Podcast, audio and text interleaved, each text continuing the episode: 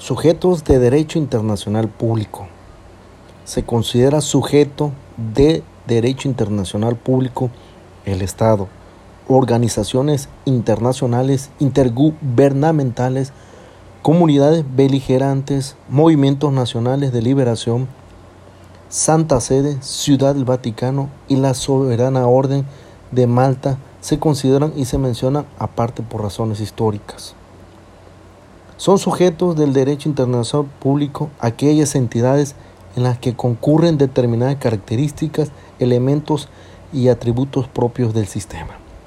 El Estado. El Estado ha sido considerado el sujeto indiscutible del derecho internacional clásico y del contemporáneo. Tiene elementos como territorio, población, poder etático, gobierno, capacidad de entablar relaciones internacionales, clasificación, a los efectos de analizar subjetividad internacional del Estado, se realiza la siguiente clasificación. En sentido amplio encontramos dos modelos. Estado unitario, que es un modelo simple donde los tres elementos se relacionan directamente. Cuando los tres elementos se organizan en forma más compleja, encontramos estados típicos confederación y federación. La Confederación, distintos estados deciden coordinar su actuación en un área, determinada. Defensa para ello celebra un tratado internacional estableciendo los objetivos que son de interés para las partes. Este tratado no afecta a la personalidad internacional de cada estado. Cada, sí, cada estado sigue siendo sujeto de derecho internacional por separado. La federación el Estado federal está compuesto por divisiones territoriales que se autogobiernan. Todos los Estados miembros se vinculan por una norma de derecho interno que es la Constitución Federal. En el modelo del sujeto del derecho internacional, internacional público es el Estado federal. Se encuentran los mini estados.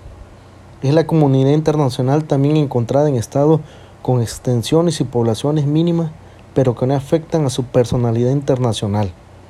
Igual que otros estados pequeños son miembros de la ONU.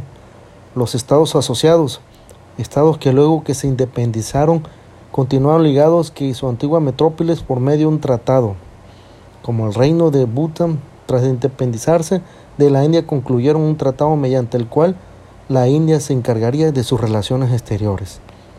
Los estados asociados autónomos Estados que mediante un acto de libre determinación o un tratado acuerda que se asocian con otro Estado, que se encargará en algunos casos de sus relaciones exteriores o su defensa.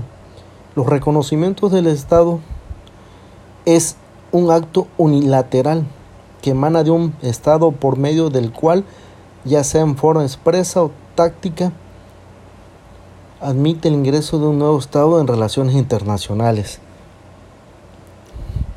la contactación por los demás de los estados que reúne los cuatro elementos exigidos por el derecho internacional público. Verificar que su surgimiento no constituye una violación de principios fundamentales del derecho internacional.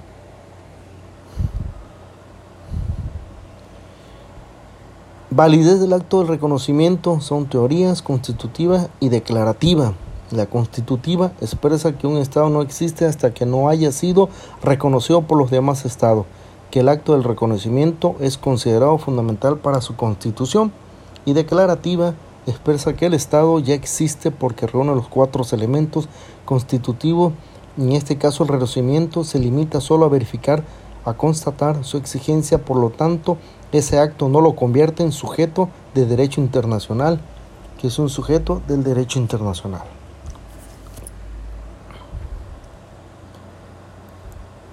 El reconocimiento de Estado puede ser individual, expreso mediante una declaración formal, tácito, solo acreditación de diplomáticos. Reconocimientos de gobierno, que las transformaciones constitucionales o cambios de gobierno no afectan al Estado como sujeto de derecho internacional público, pero pueden traer consecuencias de político en lo normal el desarrollo de las relaciones internacionales.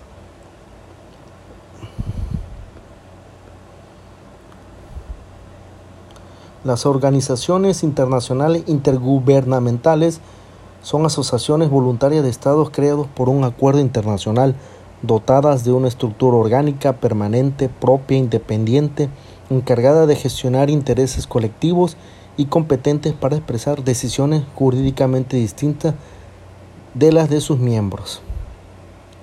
También son reconocidas como sujetos del derecho internacional público luego de una consulta efectuada por la ONU o la Corte Internacional de Justicia al asesinato de un funcionario de dicha organización en cumplimiento de funciones en Palestina. La Corte contestó afirmativamente por lo de sus argumentos son transferibles a las organizaciones internacionales.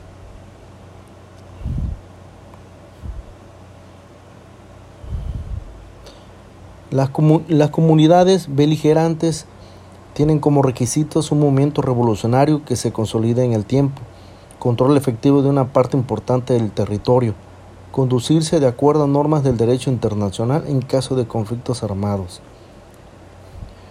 Estos tienen como gobierno central que no es responsable por el hecho que ocurren en territorio dominado por los revolucionarios. Tiene el derecho a bloquear puertos y costas. Debe de aplicar normas de derecho internacional en caso de conflictos armados y humanitario se convenio de la Ginebra de 1949. La ciudad del Vaticano en soberanía Orden de Malta son razones históricas que se consideran y se les mencionan por separado como sujetos del derecho internacional público a la ciudad del Vaticano y la soberana Orden de Malta. En cuanto a la primera no se discute su personalidad internacional, por cuanto estamos frente a un Estado que reúne todos los elementos y al que debemos agregar su especial protagonismo en las relaciones internacionales desde la etapa del derecho internacional clásico hasta el presente. La segunda es contemplada aún sin una base territorial por los lazos religiosos con la primera y su importancia en sus propósitos humanitarios que continuarán desarrollando por medio de los organismos dependencias de la orden.